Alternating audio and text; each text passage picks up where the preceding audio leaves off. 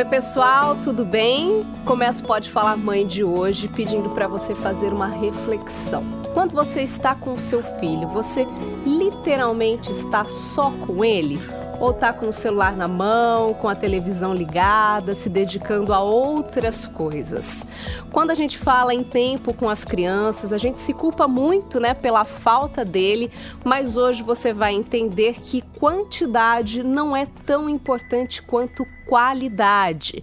Então vem com a gente para esse bate-papo que o Pode Falar Mãe está só começando.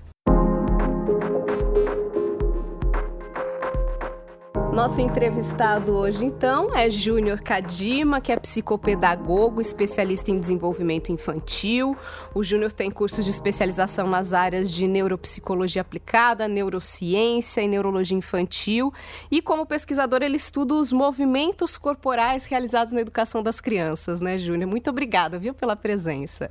Larissa, eu que agradeço a oportunidade, o convite, também quero agradecer a Luana, toda a equipe que está aqui Estou muito feliz de poder compartilhar sobre esse assunto. Que bom. Eu adiantei um pouquinho aqui da sua área de atuação, né, que está ligada aí aos movimentos do corpo da criança. Então, acho importante a gente já começar explicando essa relação, né, da criança com o movimento, porque é a combinação do movimento com a interação que desde os primeiros dias de vida vai conduzir aí o aprendizado, o desenvolvimento, né? Exato. Temos que pensar que é por meio dos movimentos corporais que a criança descobre, interage e participa no meio do qual ela está inserida. E a partir dessas interações, ela tem um processo de aprendizagem muito mais acentuado. Um exemplo: a criança ela está rastejando e logo ela já tem a sustentação do tronco, do pescoço, ela vai ganhando força e ela consegue engatinhar. Desse momento, a exploração do meio já passa a ser de outra forma, daquela que ela estava rastejando. Um outro momento é essa criança sentada. Ela não tem equilíbrio ao sentar e depois ela conquista o equilíbrio. E ao conquistar esse equilíbrio, ela pode participar do meio de uma forma diferente. E aí, uma outra etapa, no momento que ela conquista o andar, que é muito importante ser estimulado, não é algo natural. Precisamos oferecer experiências que contemplem a aquisição desse andar. E quando ela fica, né, sai da posição horizontal, deitada, para uma posição vertical, a exploração desse meio passa a ser a maior diversão dela. Então é importante pensarmos o quanto esse corpo, quanto esses movimentos servem de alicerce para o desenvolvimento e também para a aprendizagem da criança. Ainda falando aí um pouquinho desses primeiros dias, né, primeiros meses de vida, é, nós como mães temos a sensação que não tem tempo para muita coisa, né? Principalmente os primeiros dias, a gente fica atenta aí às necessidades básicas, trocar fralda, dar banho, fazer dormir. A gente tem a sensação que não sobra tempo para um estímulo, por exemplo. Mas é importante que esse estímulo já aconteça nos primeiros dias de vida, até para criar um vínculo, né, com a criança como que a gente pode fazer isso nos primeiros meses de vida? Excelente. O que podemos pensar é que esses momentos de trocar a fralda, dar o banho, alimentar o bebê, amamentação, são momentos de estímulo. Por isso, minha dica é: aproveite esses momentos para você interagir, para você conversar. Perfeito. A gente recebeu algumas participações de mães aqui sobre como elas tentam passar um tempo de qualidade aí com os filhos, então vamos ouvir a primeira mamãe. Meu nome é Alessandra, sou médica de família, sou mãe do Joaquim, de um ano e cinco meses, quase um ano e seis. Nosso tempo de qualidade sempre é assim, no meio da natureza, curtindo muito.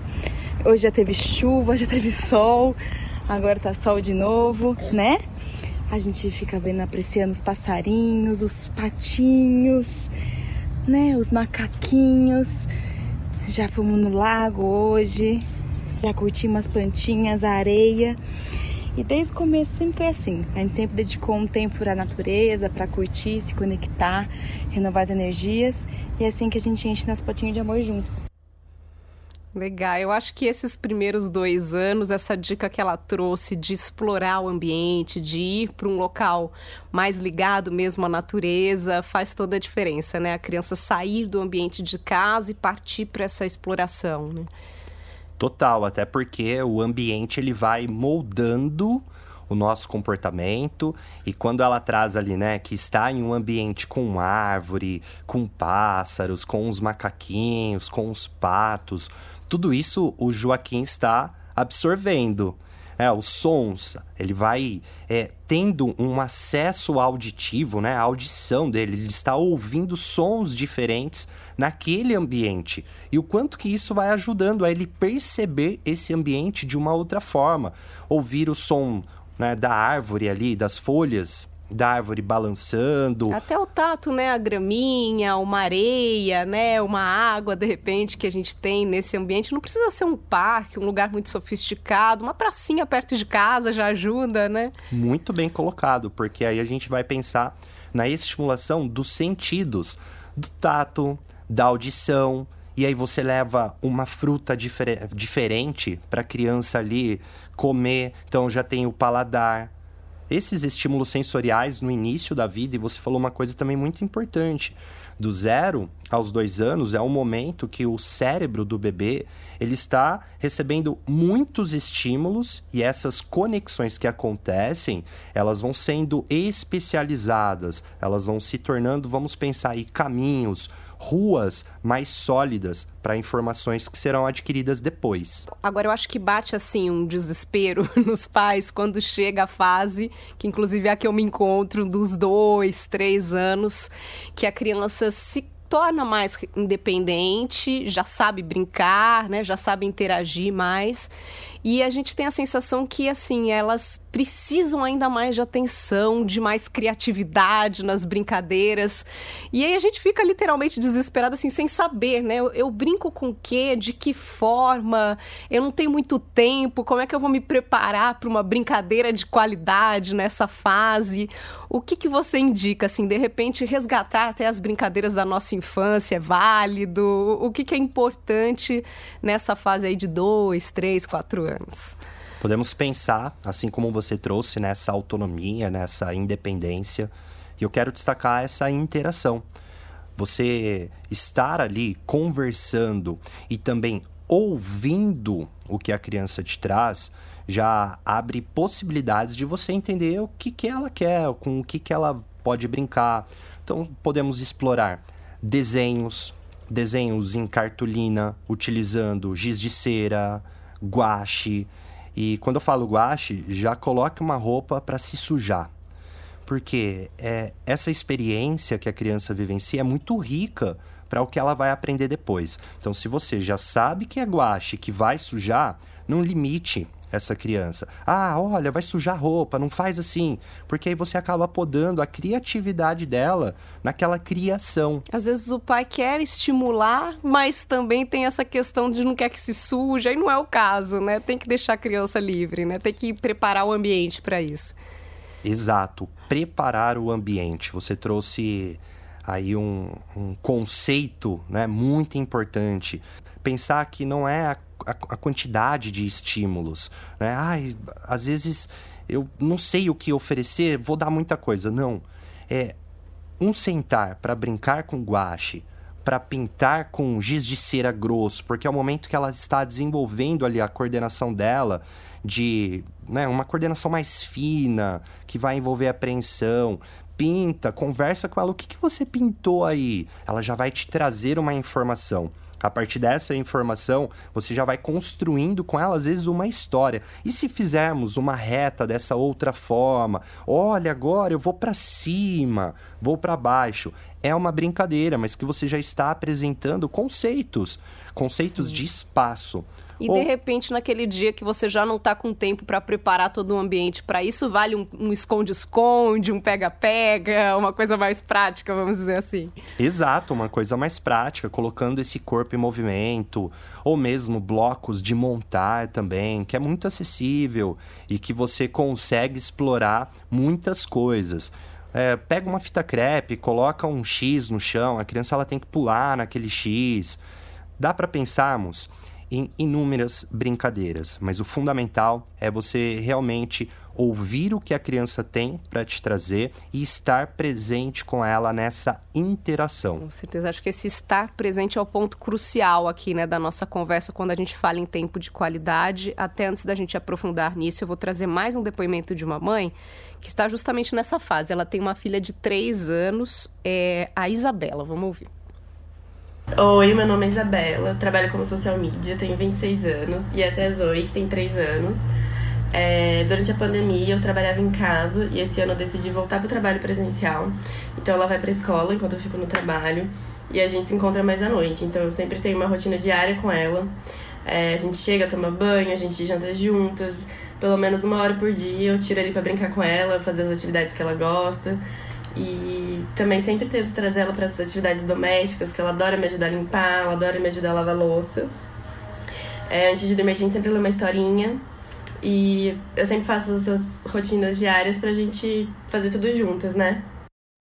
Tá aí, né? O ponto crucial, que acho que é o todos os pais acabam se culpando essa questão dos pais que trabalham fora, deixam a criança o dia todo na escolinha. E aí chegam em casa cansados, né? Não tem muita energia para brincar, para interagir. Mas o mais importante é, primeiro, ela trouxe uma coisa legal que ela organiza literalmente um tempo para a criança. Então, assim, a gente tem tantas coisas na nossa agenda, né, que uma horinha por dia para se dedicar exclusivamente ao filho, acho que é uma tem que ser uma prioridade, né? Com certeza. E ela falou uma coisa ali que é fundamental, a rotina. Então essa rotina para nós adultos, ela é essencial. E para a criança, então, ela traz uma segurança, traz uma previsibilidade. E outra coisa que ela comentou é sobre trazer essa criança para participar com ela daquelas atividades de casa. Exatamente, como a gente falou, não precisa ser uma brincadeira elaborada, né? Ela tá num momento ali em que ela precisa fazer uma atividade doméstica, limpar a casa, lavar uma louça, e ela inclui a criança nisso, né? Não colocar a criança como alguém que esteja atrapalhando isso, mas alguém que esteja ajudando, isso já, já é considerado um tempo de qualidade com a criança, né? Com certeza, porque nesse momento ela está ensinando. É comportamentos fundamentais para a criança: autonomia, independência, segurança, autocuidado. Vem cá, ó, vem me ajudar a arrumar a cama. Ela está, como você disse, incluindo a criança nas atividades. E isso para um vínculo afetivo, para uma troca, para uma interação, é fundamental. Isso mostra para a criança o quanto que eu valorizo a participação dela nessas atividades. Ela falou da leitura, também é uma dica bem legal, né? Ter um momento ali de ler um livrinho. Normalmente os pais costumam fazer isso um pouco antes de dormir. A leitura traz inúmeros benefícios, né, Júnior? Inúmeros. E antes da alfabetização, outras habilidades devem ser estimuladas. E uma delas é apresentar o mundo letrado à criança não adianta eu querer que a criança saia lendo e escrevendo se ela não teve oportunidades anteriores. Sentar, mostrar um livro com figuras, é, pedir para a criança contar. Oh, agora é a sua vez de contar a história. Mas antes eu ofereci um repertório, eu li para a criança, eu li com a criança.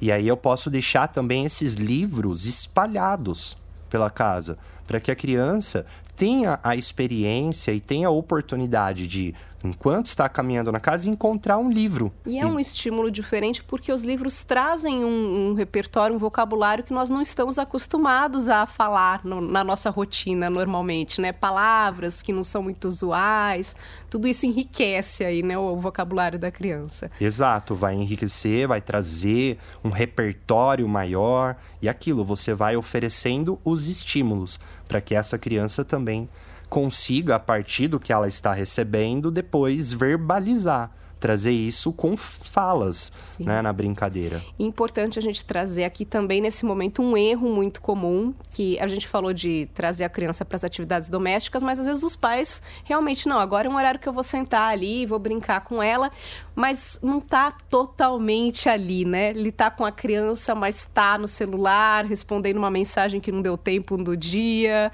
ou até adiantando alguma coisa do trabalho do dia seguinte, enquanto a criança está ali do lado brincando. Então, é uma falsa sensação de presença e a criança sente isso, né? Eu acho que isso é o mais importante, você ter esse momento totalmente dedicado à criança, sem celular ligado, sem televisão ligada, sem outras interferências, né? Isso, tudo isso, muito bem falado, são interferências que estaremos ali concorrendo com estímulos. Até porque durante esse momento, né, vamos colocar uma fase de 0 a 6 anos, que é uma fase crucial no desenvolvimento da criança, que é chamado como primeira infância. Todos os estímulos que ela recebe vão sendo internalizados, ela vai se apropriando. E se essa criança está com um adulto em um ambiente com muitos estímulos, ela já não consegue focar a atenção naquela atividade. E não, ah, não tenho uma hora, mas eu tenho meia hora. Então faça isso, um ambiente onde você vai conseguir realmente brincar, conversar, interagir com a criança. Senão acontece o que você falou, essa falsa sensação de oferecer essas experiências. E, inclusive, a gente pode ver aí rodando pela internet vídeos, né, que o adulto tá ali mexendo no celular, a criança vai, bate no celular. Pois é, a criança percebe, né, que você não tá ali, né? Ela, ela sabe que a atenção dela está sendo dividida com algo que ela até pode julgar como mais importante, porque se você não tá prestando atenção nela, quer dizer que aquilo ali que tá no seu celular é mais importante do que ela. Isso é muito importante, né? Muito complicado a gente colocar, né? E a criança aprende pelos modelos. Ela está vendo aquele adulto no celular e não interagindo, ou interagindo, mas não dando atenção. Para ela, aquele objeto né, que o adulto está usando, o celular, é muito legal. E daqui a pouco essa criança ela tem acesso a esse eletrônico e eu vou querer que ela use menos. Mas como que eu quero que ela use menos se quando eu estou com ela aquele aparelho é mais importante que a presença da própria criança. Pois é, gente, o exemplo é tudo, né? A gente fala sobre ele aqui em praticamente todos os nossos episódios e aqui tá mais um exemplo de que realmente não dá para pedir que a criança faça uma coisa sendo que você tá demonstrando outra. Vamos para mais uma mãe aqui, ela traz a experiência já com uma criança um pouquinho mais velha, a Juliana. Olá, meu nome é Juliana Schuber, eu tenho 45 anos, sou mãe do Arthur de 9 anos. Eu sou mentora de ações estratégicas e networking para mulheres empreendedoras também. Eu gosto, eu falo que o empreendedorismo corre nas minhas veias. Eu gosto de montar a minha agenda diária, sempre deixando espaços reservados para participar das atividades junto com o Arthur. E em 2021, enquanto eu levava o Arthur para uma atividade extra, né, um, uma arte marcial, ele começou a fazer kung fu. Eu ficava ali acompanhando as aulas, assistindo as aulas dele e aproveitava para trabalhar um pouquinho também enquanto ele estava na aula, porém acompanhando. Depois de ter uma crise de ansiedade em 2021, eu resolvi entrar também para o Kung Fu junto com ele e nós fazemos aulas nos mesmos horários, a gente faz aula junto, praticamente na mesma turma sempre. E recentemente nós conquistamos a faixa roxa juntos. E para a gente isso é motivo de muito orgulho, uma delícia poder acompanhar o crescimento do meu filho e estar tá sempre junto com ele. Eu achei uma solução excelente, né, que ela encontrou para os dois e para isso, infelizmente, ela teve que passar por uma experiência negativa, ou seja, ela acompanhava, mas não acompanhava, é aquilo que a gente falou aqui, né? Ela estava ali presente na aula, mas trabalhando ao mesmo tempo e a partir do momento em que ela decidiu se dedicar de fato, a gente nota até na fala dela, né, como isso fez diferença para a vida dela e para o vínculo dela com o filho, né? Exato, ela conseguiu incluir na rotina dela uma atividade para fazer junto com o filho e com certeza ele percebe essa segurança e essa interação é o que nós é, falamos aí dessa qualidade. Infelizmente, como você trouxe, ela precisou passar por um episódio que fizesse com que ela fosse buscar uma atividade, inclusive junto com o filho. E as pessoas que estão ouvindo aqui o podcast já conseguem compreender, ó, oh, né, eu tenho uma atividade que eu faço ou meu filho faz, eu consigo estar ali com ele naquele momento e realizar junto. Com certeza ele está sendo muito beneficiado e ela também. Por quê? Ela está conquistando, ou melhor, já conquistou a segurança dele. Momento que ele precisar conversar, se abrir, ele tem essa confiança para fazer isso com ela. E entra na questão do exemplo também que a gente comentou. Poxa, ela tá dando o exemplo ali de que o esporte, aquela atividade física, aquele momento dos dois é muito benéfico, né? Com certeza. Tem outro depoimento, então, é o último da mãe que a gente vai ouvir aqui antes de encerrar. Ela também traz aí a sua experiência com um adolescente, uma criança já mais velha, mas eu acho, achei bem bacana também algumas uns pontos que ela toca aí. Vamos ouvir primeiro. Oi, eu sou Fernanda Giacomo, eu sou nutricionista, mãe do Pedro de 15 anos e da Giovana de 8 anos. Tempo de qualidade é uma coisa que eu priorizo muito com os meus filhos e o fato de atender em consultório e fazer minha agenda me ajuda muito a isso. Quais são as coisas que eu mais priorizo com os meus filhos? Primeira delas é procurar fazer as refeições juntas. Então, eu, além de preparar as refeições, gosto de fazer almoço e jantar com eles, porque é o momento que a gente conversa sobre as coisas do dia a dia, principalmente sobre uh, os sonhos e planos das crianças. Meu filho joga futebol, já não quer ficar muito com a mãe, mas de vez em quando a gente treina musculação junto. E quando ele era pequenininho, a gente treinava funcional e corrida.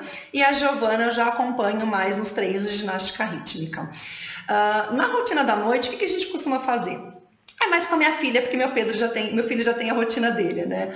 A Giovana, a gente sempre gostou muito de ler, né? Parlenda, livros de história, mas hoje confesso que a gente está alternando ali a ver alguns vídeos engraçados de gatinho e é uma rotina muito gostosa, porque a gente dá muita risada e ela vai dormir feliz, assim, muito sorridente, e eu também, porque querendo ou não, uh, é muito gostoso ter essa dinâmica, que apesar de corrida, né, eu acho que vale muito a pena né, de ter aí, uh, saber que meus filhos podem contar comigo e eu ver os dois se desenvolvendo da melhor maneira possível. É isso então. Isso, a Fernanda trouxe também aí, né, uma coisa bacana que a gente falou do celular, ela aproveitou esse interesse da filha pelo videozinho para também fazer disso um momento para as duas, para compartilhar, para dar risada, né? Ela usou a tecnologia de uma forma inteligente aí. Muito bem, porque é o momento que ela poderia estar no celular dela, a filha no celular dela, usando o eletrônico, mas não, ela trouxe esse momento, ela sabe o que a filha está consumindo e junto elas estão tendo esse momento, essa interação. E ela falou uma coisa interessante que nós já comentamos aqui hoje, desse momento com os filhos e participando da aprendizagem e do desenvolvimento. E ela vai treinar com o filho mais velho, já fez funcional. Com a filha mais nova, ela fazia leitura de livros, de parlendas. O quanto que isso vai trazendo um vínculo entre pai, filho, né, mãe, filho, responsável, criança, o quanto que isso vai fortalecendo a segurança daquela criança no adulto. Eu sei que eu posso confiar. Porque esse adulto já ofereceu a oportunidade para que isso acontecesse. E eu achei muito legal que ela colocou, principalmente quando a gente fala de crianças já um pouco mais velhas e até de adolescentes, de priorizar esses momentos das refeições porque normalmente são os poucos momentos, né, que a família tem ali juntos. Então é importante que estejam todos literalmente juntos para conversar, para trocar experiências aí do que rolou ao longo do dia. Também é uma dica, né, de usar esse pequeno tempinho aí com qualidade. E isso deve ser construído porque nós falamos aqui hoje da questão do modelo, das experiências, do, daquilo que eu ofereço à criança. Se desde cedo eu não ofereço essa experiência de sentar na mesa, realizar uma refeição sem o eletrônico, conversando, interagindo, lá na frente isso vai ser muito desafiador acontecer, porque eu não vivenciei essa experiência lá atrás. Ela foi construindo, por isso é importante desde o bebê a gente ter esse momento com, né, com a criança menor, não deixá-la. Ah, pegou alguma coisa para comer, foi para frente da televisão. Não, vem cá, agora é o momento de comer, é o momento de degustar aquilo que você está se alimentando, sentir. Porque criança está na televisão, até nós adultos. Às vezes você vai comer alguma coisa na frente da televisão, ou mesmo mexendo no celular, você termina, nossa, terminei, nem percebi. Porque a atenção, o foco estava em outro. Então, muito bem a Fernanda, é Fernanda né? Fernanda. Ela está de parabéns. Júnior, acho que o recado final aqui, então, é a questão do, da qualidade versus quantidade, né? Quando a gente fala em tempo com os filhos, a gente se preocupa muito com a falta de tempo, mas eu acho que a importância, a preocupação maior tem que ser com a qualidade desse tempo que a gente passa com eles, né? E um exemplo é, às vezes você passa três horas com a criança e você não dá dez minutos de atenção. E às vezes você tem a oportunidade de passar uma hora e aquela uma hora você permaneceu 50 minutos atento. Não é a quantidade, é a qualidade dessa interação. É o como você realmente oferece a experiência, o como você conversa, o como você constrói essa relação. Por isso, qualidade melhor que quantidade. Com certeza. Esses momentos felizes vão ficar marcados para sempre, construir aí uma relação muito bacana. Júnior, terminamos, passou muito rápido. Obrigada, viu, mais uma vez pela sua presença aqui. Larissa, eu reforço aqui os meus agradecimentos a você pelo bate-papo aqui super agradável. Conte sempre comigo, todas as pessoas aqui né, do estúdio, a Luana. Fiquei realmente muito feliz estar aqui com vocês hoje. Obrigado. Passamos um recado super importante. Até a próxima, então. Até a próxima.